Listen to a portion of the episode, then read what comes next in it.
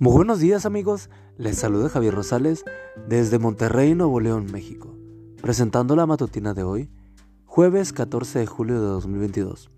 La matutina de jóvenes lleva por título Corazón roto. La cita bíblica nos dice, Él sana a los que tienen corazón roto y les venda las heridas. Salmos 147.3. Fue durante una semana de oración cuando se acercó a nosotros. Era joven, muy elegante, con un cuerpo esbelto que dejaba ver el tiempo y el dinero invertidos en su cuidado. Daba la impresión de ser una de esas modelos famosas.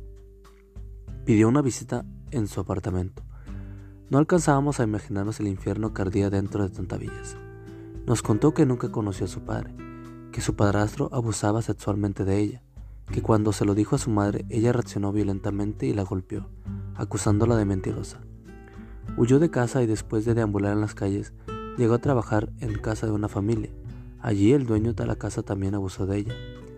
Cuando se percató de que su cuerpo y su belleza física atraían a los hombres, decidió sacarle provecho. Comenzó a cobrar por los favores sexuales. De esa manera llegó a convertirse en una dama de compañía para políticos, empresarios y hombres de mucha influencia y dinero. Ahora tenía una cuenta bancaria con abundante dinero, un carro último modelo, un apartamento lujoso, un corazón destrozado y mil heridas abiertas en su alma. Todos estos años había odiado a su madre. Buscando alivio para su alma herida, comenzó a estudiar la Biblia, donde descubrió que necesitaba sanidad del alma. Nos pidió que la acompañáramos a visitar a su madre para buscar la reconciliación. El ambiente era tenso.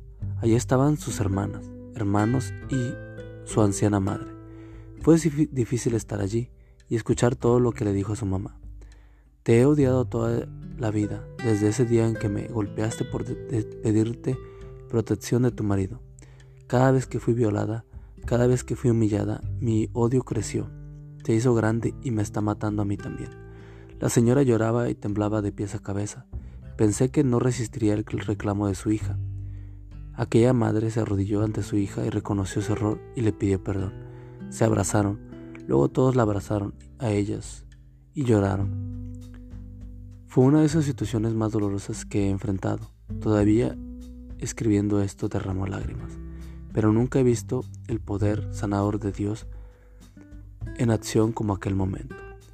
La acción sanadora del Espíritu Santo junto a los pedacitos de corazón roto, recomponiendo vidas, acortando distancia entre seres humanos, atando los corazones entre sí con el lazo del perdón.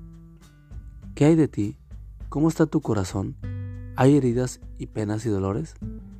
Acércate a Dios y deja que Él coloque su bálsamo sanador sobre tu corazón quebrantado y herido. Amigo y amiga, recuerda que Cristo viene pronto y debemos de prepararnos y debemos ayudar a otros también para que se preparen, porque recuerda que el cielo no será el mismo si tú no estás allí. Nos escuchamos hasta mañana. Hasta pronto.